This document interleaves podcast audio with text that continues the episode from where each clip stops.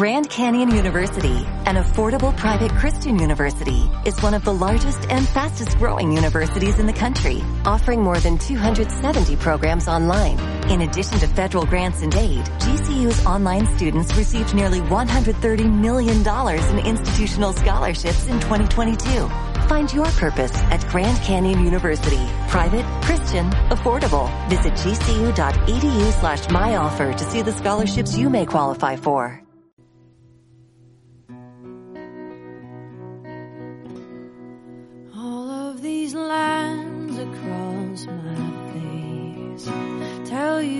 Story of who I am. So many stories of where I've been, and now I got to where I am. Buenos días, buenas tardes. Allí donde estés, bienvenido y bienvenida a esta nueva temporada del programa Radio UCA Incluye.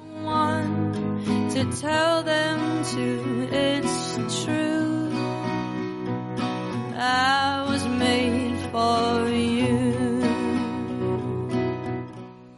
En esta nueva temporada tenemos nueva sintonía para comenzar el programa.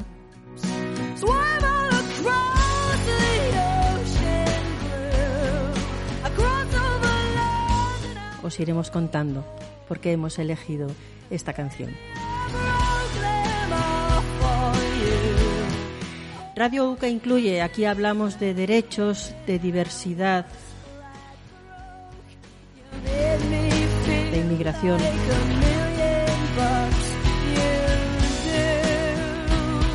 de minorías o no tanto. Siempre he dicho que si sumamos las minorías, somos mayoría.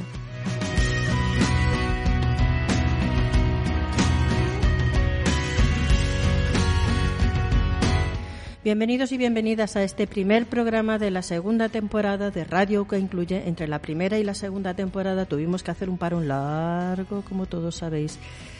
Muchos proyectos pararon, pero ya es hora de volver a recuperar.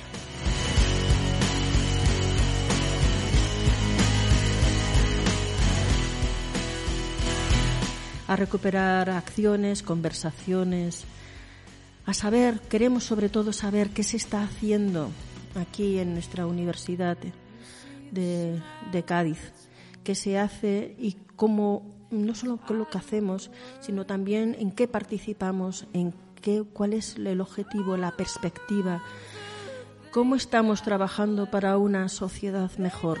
¿Es posible trabajar para una sociedad mejor?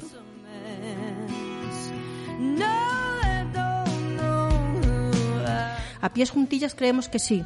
Y un claro ejemplo de eso es el proyecto del que queremos hablar en este primer programa, juvenred.uca.es.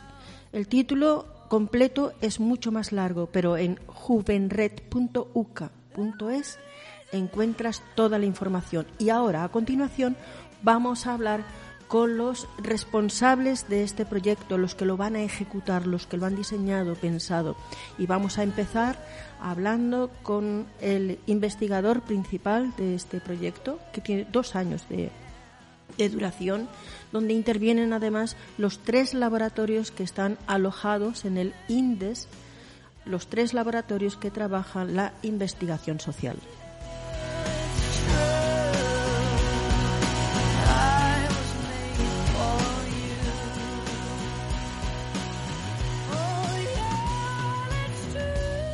Lo primero de todo empezamos hablando con Juan Casanova, el investigador principal del proyecto. Buenos días, Juan, ¿cómo estás?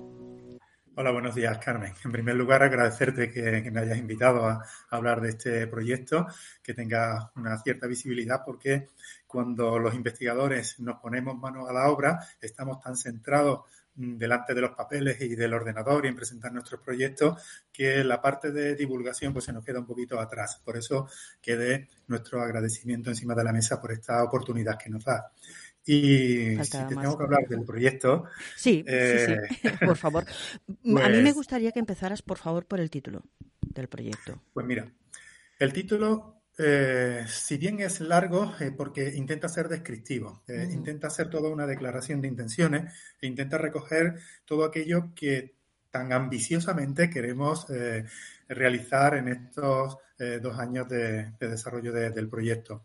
El título concretamente es Alianzas y sinergias para construir una sociedad más comprometida, inclusiva, igualitaria, resiliente y segura a través del empoderamiento y formación de los jóvenes en Andalucía. Como ves, es toda una declaración de intenciones, es muy ambicioso y, bueno, y para ello hemos tenido que crear un grupo eh, de investigación, de, acción multidisciplinar que se engloba dentro del Instituto de Desarrollo Social Sostenible, el INDES, que está bajo el paraguas también de la UCA y que se ubica físicamente en Jerez. y, y, dentro del INDES, pues tres laboratorios con sus tres directoras de laboratorio, que es donde, bueno, en ese marco es en el que nos hemos eh, nos hemos centrado y nos hemos apoyado unos a otros para presentar este ambicioso proyecto. ¿El proyecto va dirigido a? Va dirigido fundamentalmente a los jóvenes, pero no solamente a los jóvenes, porque lo que pretendemos es hacer toda una serie de intervenciones eh, educativas, formativas, divulgativas, eh, que vaya a los jóvenes, ya sea jóvenes en instituciones educativas, como por ejemplo los, los institutos, pero también a organizaciones no gubernamentales que atienden también a, jóvenes en el ámbito, eh, digamos, no institucional, sino de una manera, pues bueno, más, digamos, cercana a los barrios, más cercana a los pueblos.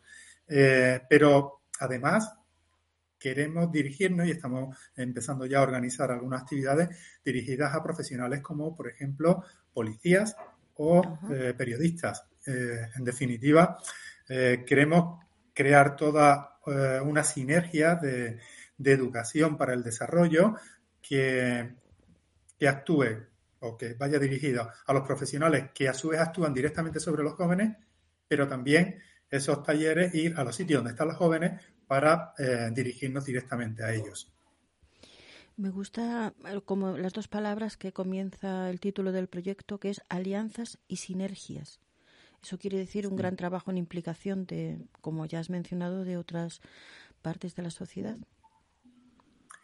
Sí, efectivamente. Alianzas porque no se trata solo de un proyecto eh, hecho en la universidad para la universidad, sino que hemos contactado con ayuntamientos, ayuntamientos de Algeciras, de, Jerez, hemos eh, también eh, contactado con ayuntamientos como el Puerto, Real. entonces, digamos que, queremos crear alianzas con las instituciones, en este caso eh, municipales, y con instituciones que aglutinan también a organizaciones no gubernamentales o asociaciones profesionales, ¿no? Como he comentado antes, a periodistas o asociaciones de policías o organizaciones no gubernamentales. En ese sentido, alianzas y sinergias porque nuestro objetivo no es eh, ofrecer una serie de, talleres, de encuentros para la reflexión, para eh, compartir y quedarnos ahí al final del proyecto, sino eh, crear esa sinergia de continuidad dentro de los institutos, dentro de las organizaciones no gubernamentales, dentro de los ayuntamientos, dentro de las organizaciones profesionales, porque esa sinergia, es decir, si lo que pretendemos es ahondar más en los objetivos de desarrollo sostenible, es decir, en, ahondar en, crear y construir una ciudadanía global. Eh, esas sinergias se tienen que dar necesariamente para, mm, bueno, tener unas mínimas garantías de que vayamos dando pasos en ese sentido de que nos sintamos eh, parte de un mundo que es uno y parte de una sociedad que es una, que es la propia humanidad. Así que, como digo, es muy ambicioso el proyecto, queremos crear esas alianzas que ya las hemos creado y queremos que como conclusión o como eh, parte final se desarrollen esas sinergias que nos ayude a construir un mundo mejor, en definitiva. Eso es lo que pretendemos, construir un mundo mejor a través de la construcción de una ciudadanía global. ¿Y cómo, cómo pensáis realizarlo, llevarlo a cabo? Aparte de establecer alianzas, sinergias, ¿cómo se llega al empoderamiento y a la formación de los jóvenes en Andalucía? Mira, básicamente, bueno, desde el punto de vista educativo, yo como soy profesor en la Universidad de Cádiz, en la Facultad de Ciencias de la Educación, eh, básicamente por dos vías. Una, que sería la de la formación, es decir, la toma de, conciencia de que hay determinados aspectos eh, a nivel eh, social y a nivel ambiental eh, que, deben de, que los jóvenes deben de tomar conciencia de ellos y una vez que se está informado, que se toma conciencia de ello, la segunda parte es intervenir. Tomo conciencia e intervengo. Por lo tanto, los jóvenes no son sujetos pasivos a los que se le ofrecen talleres, aprenden determinadas cuestiones, llamémosle de carácter teórico o más o menos práctico, pero en un entorno como puede ser un entorno protegido, como puede ser un, instituto eh, o unas dependencias municipales, eh, sino que lo que pretendemos es que salgan a la calle, es decir, que tomen la iniciativa para eh, que eso que han aprendido puedan desarrollarse en el ámbito social general. Hay una estrategia metodológica que a mí me encanta en, educación, que es el aprendizaje de servicio, y es el tomar conciencia de que los alumnos, los jóvenes, eh, toman conciencia de que hay un determinado problema a nivel eh, social, a nivel ambiental, eh, analizan ese problema y eso se puede hacer dentro de un aula, pero después aparece la segunda parte que es el servicio. Salimos a la calle y, ofrecemos soluciones, ¿no? Y esas soluciones pueden ir, pues bueno, pues el reunirse con responsables políticos de un ayuntamiento para exponerle el problema, exponer la solución, el tomar la iniciativa para ese cambio tan necesario que tenemos que realizar en las calles, en la sociedad en general, y ahí es donde aparece el empoderamiento de la juventud. Mm. Eh, también a nivel de investigación en las ciencias sociales está lo que sería la investigación-acción, ¿no? Pues investiguemos, formémonos, planteémonos preguntas clave y a partir de ahí actuemos sin acción no podemos conseguir esa mejora en el mundo que pretendemos, ese mundo mejor al que queremos tender, esa utopía a la que queremos alcanzar y, por lo tanto, pues bueno, ese es el enfoque que queremos desarrollar. A tu pregunta de cómo, esa es la respuesta. Me parece, me, resulta muy, muy interesante lo, lo que dices, sobre todo esa parte de acción y servicio bueno, ya nos podemos imaginar por qué surge este proyecto, pero ¿hay algunas cosas concretas que hayan motivado la puesta en marcha de este proyecto? Bueno, a ver, eh, en la universidad tenemos algo que se llama la responsabilidad eh, social, ¿no? entendemos que tenemos una labor para formar a los futuros profesionales en la sociedad tenemos también una responsabilidad con la investigación, descubrir, eh, pues bueno, eh, qué, claves son las que definen la realidad para poder intervenir en ella. Y, entonces, en ese proceso de análisis de, la realidad, de la realidad social, económica, ambiental, eh, lo que hace es que el profesorado universitario tomemos conciencia al hacer ese, ese tipo de, de análisis y vemos que hay determinados problemas. Hay problemas derivados de, del género, que todavía hay una gran desigualdad en, lo relativo al género, a nivel de, de, bueno, de, violencia de género por un lado, pero también a nivel laboral, de diferencias eh, que, que, se constatan a nivel de, ingresos por realizar el mismo trabajo, a nivel de inmigración, que, eh, bueno, pues hay toda una problemática en torno a los movimientos migratorios y se producen pues verdaderos ataques a los derechos humanos. Eh, vemos mm, que eh, seguimos con el tema del cambio climático, con la emisión de gases de efecto invernadero, que eso está produciendo toda una crisis ambiental que a su vez produce una inmigración. Eh, cuando ponemos encima de la mesa todo este tipo de cuestiones, vemos que la universidad no se puede quedar cruzada de brazos y centrada pues bueno en su ámbito académico haciendo determinadas investigaciones que se publican en revistas que muy poca gente lee y tenemos que adoptar esa postura de actuar. Vamos a asumir como un valor de la universidad esa responsabilidad eh, social y, y, vamos a hacer proyectos que tengan su correspondencia, o sea, que tengan un reflejo en la sociedad y que vuelvo a insistir, y esta es la tercera vez que lo digo, porque creo que lo que tenemos que, a lo que tenemos que tender es a conseguir un mundo mejor. Y el mundo mejor se consigue a base de reflexionar, de estudiar, de comprender y sobre todo de actuar. Juan Casanova, investigador principal del proyecto Alianzas y Sinergias para construir una sociedad más comprometida, inclusiva, igualitaria, resiliente y segura a través del empoderamiento y formación de los jóvenes en Andalucía. Sinceramente, enhorabuena. Y a continuación vamos a hablar con Sihan Zebda, codirectora de uno de los laboratorios que están incluidos en este proyecto, que trabajan y han diseñado este proyecto, que organizan actividades precisamente para eso, para que nos hable además de lo más inmediato que tenemos en el calendario. Eh, Sihan Zebda es codirectora del Lab Tresin, Laboratorio de Inmigración, Interculturalidad e Inclusión Social.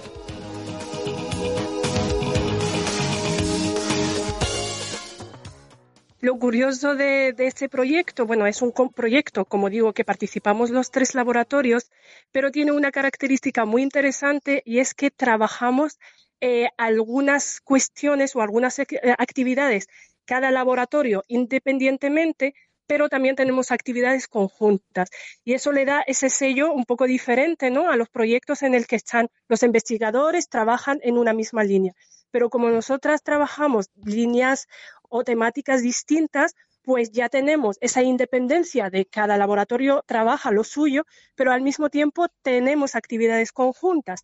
Y cada laboratorio a la hora de preparar el, proyecto, de presentar el proyecto, y creo que por eso fue aprobado por la Junta de Andalucía, por AICID, es por esa particularidad que tiene de que podemos trabajar conjuntamente creando sinergias eh, de, trabajos individuales. Por ejemplo, en nuestro laboratorio trabajamos la temática específica de inmigración, interculturalidad e inclusión social y tenemos tres acciones muy claras, que son talleres de sensibilización, formación de profesionales y algo que estamos haciendo ahora, que son los programas de, de la radio que son 20 programas que van incluidos en ese proyecto y ese es el primero donde iremos explicando lo que se hace, lo que se consigue, la experiencia, el feedback que se tiene con las cosas que se están haciendo, ¿no?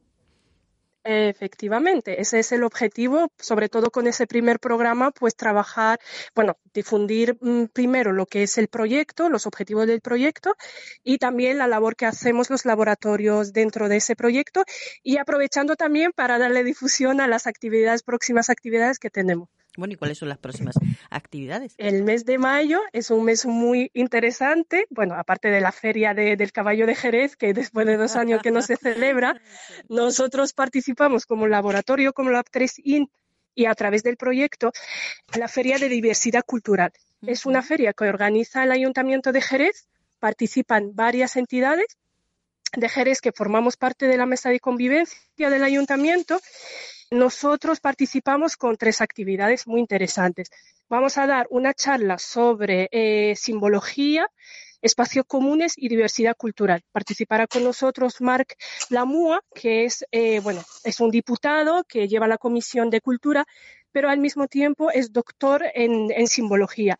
Y participa también en esa charla Ferit eh, Ramos Ventrilla, que tiene un perfil muy interesante porque, bueno, es de un matrimonio mixto, eh, y tiene ese perfil tan intercultural porque vivió una parte de su vida en Marruecos y otra parte de su vida en España porque sus padres son de España y Marruecos. Entonces tiene un perfil muy interesante que fue complementado por eh, la trayectoria que tiene, que es gestor intercultural, es poeta, entonces nos va a hablar de, esos espacios comunes y la diversidad cultural. Y luego también tenemos una exposición que yo creo que va a ser muy interesante que es de la Asociación eh, Marroquí de los Inmigrantes de Málaga, que nos han cedido para esos dos días una exposición que se llama Una parte de tu historia.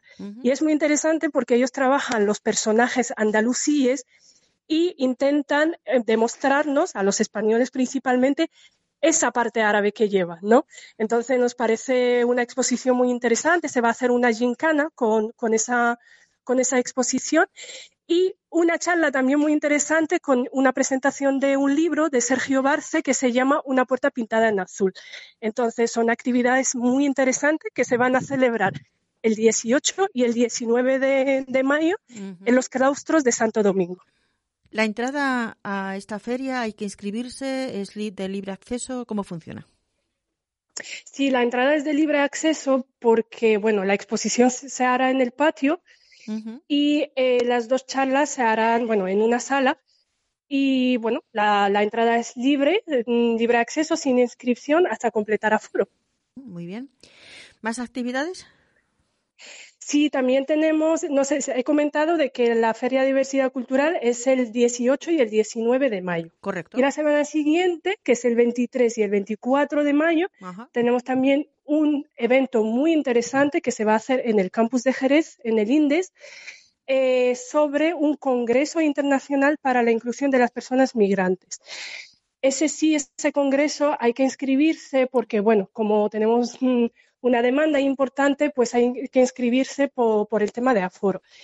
Y ese congreso es muy interesante ¿por qué? porque es la primera vez que se organiza en la Universidad de, Cádiz un congreso sobre la inclusión de las personas migrantes y es muy interesante también por, la, por los ponentes, porque tenemos ponentes, eh, tenemos, por ejemplo, políticos, tenemos especialistas académicos, profesionales, tenemos ONGs de migrantes y no promigrantes, significa que son ONGs creadas por las personas inmigrantes, son los que la, gestionan, son las que la han creado.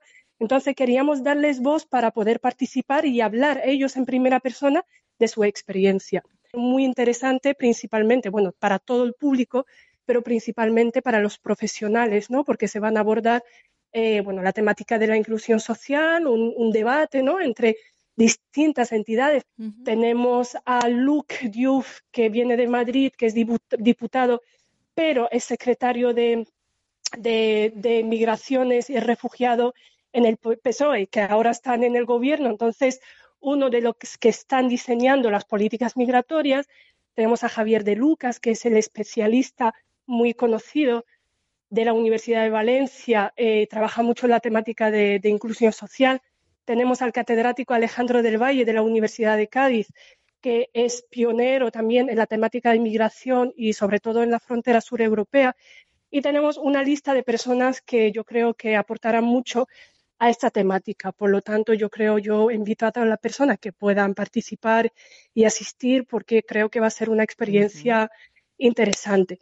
Comentar que, bueno, tenemos, eh, se puede asistir tanto presencialmente como eh, online, porque queremos permitir a las personas que no se encuentran en el campus de Jerez o en Jerez o no se puedan desplazar, pues se puedan conectar para que, bueno, también puedan, puedan aprender de, de la experiencia de los, de los profesionales.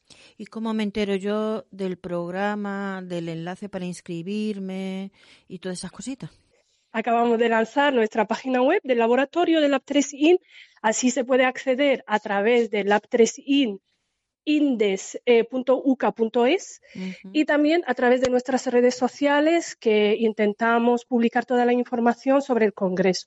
Y también a través de la web del proyecto que se llama juvenred.uca.es y así se puede encontrar toda la información. Hay un enlace en el que, te lleva a un cuestionario de, Google y ahí se puede, se puede inscribir. Perfecto. Veo que el Congreso es además el primero que se hace de esa índole, has mencionado, y eh, tiene un, no sé, muy ambicioso, ¿no? Sí, Carmen, solamente quería comentarte que, efectivamente ese, ese, congreso, porque es un congreso, no, no es un taller de sensibilización, es una charla, sino es un congreso académico. Y como digo, en la, en la Universidad de Cádiz es la primera vez que se, que se, que se celebra y no me atrevo a decir que es la primera vez que se celebra en Jerez, ¿no? Que no quiero atreverme tanto, ¿no? Hay que ser prudente y yo creo que es un congreso muy interesante por lo que comenta, que eh, eh, abarca a todas las personas, las entidades y las instituciones eh, implicadas. Por supuesto, faltan ¿no? algunas instituciones, pero hemos intentado abarcar lo máximo posible. Profesionales del sector, eh, académicos, porque los académicos, los, académicos universitarios también trabajamos la temática de, la inclusión. Por lo tanto, ¿qué es lo que pasa muchas veces? Y eso es lo que queríamos también, nuestro objetivo, ¿no? Que no trabajemos los investigadores en un lado, los políticos por otro lado, la sociedad civil en otro lado, los jóvenes investigadores por otro lado, sino unirnos todos para hablar de la misma temática, para debatir analizar y reflexionar sobre la misma temática e incluso poder presentar propuestas de mejora.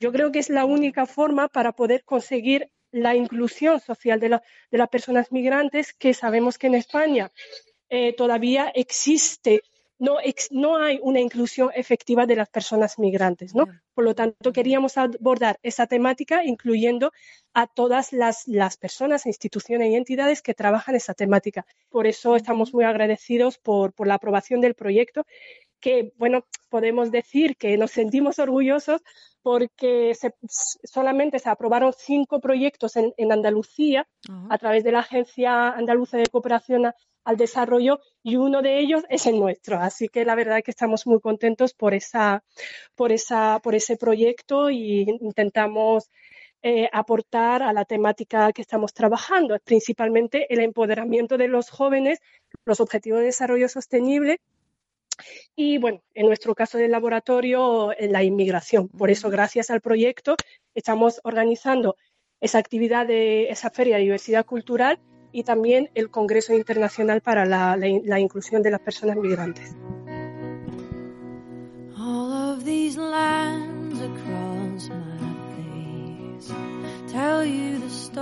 Gracias, Ihan, por contarnos todas estas actividades correspondientes a las próximas semanas.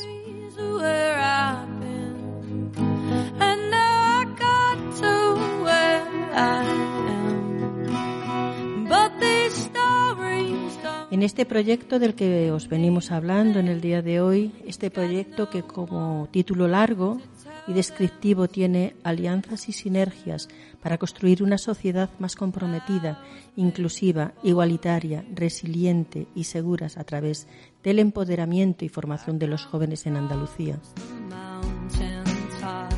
Y en el que podéis encontrar toda la información en la web juvenred.uca.es os hemos venido contando, en este proyecto también intervienen otros dos laboratorios más del INDES, eh, laboratorios de investigación social, concretamente la COEPA, que dirige Esther Puertas, y Monse Vargas, que dirige Civital Labs. Con ellas vamos a conversar en el próximo podcast. Aquí os esperamos.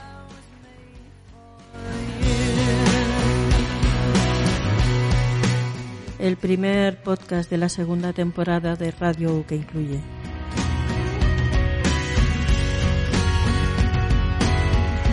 Que si nos queréis comentar algo, preguntar, ya sabéis que en nuestras redes podéis hacerlo en Facebook, Instagram. Tenemos una página, radioucaincluye.org. Ahí están los pasados y los que esperamos hacer en el futuro.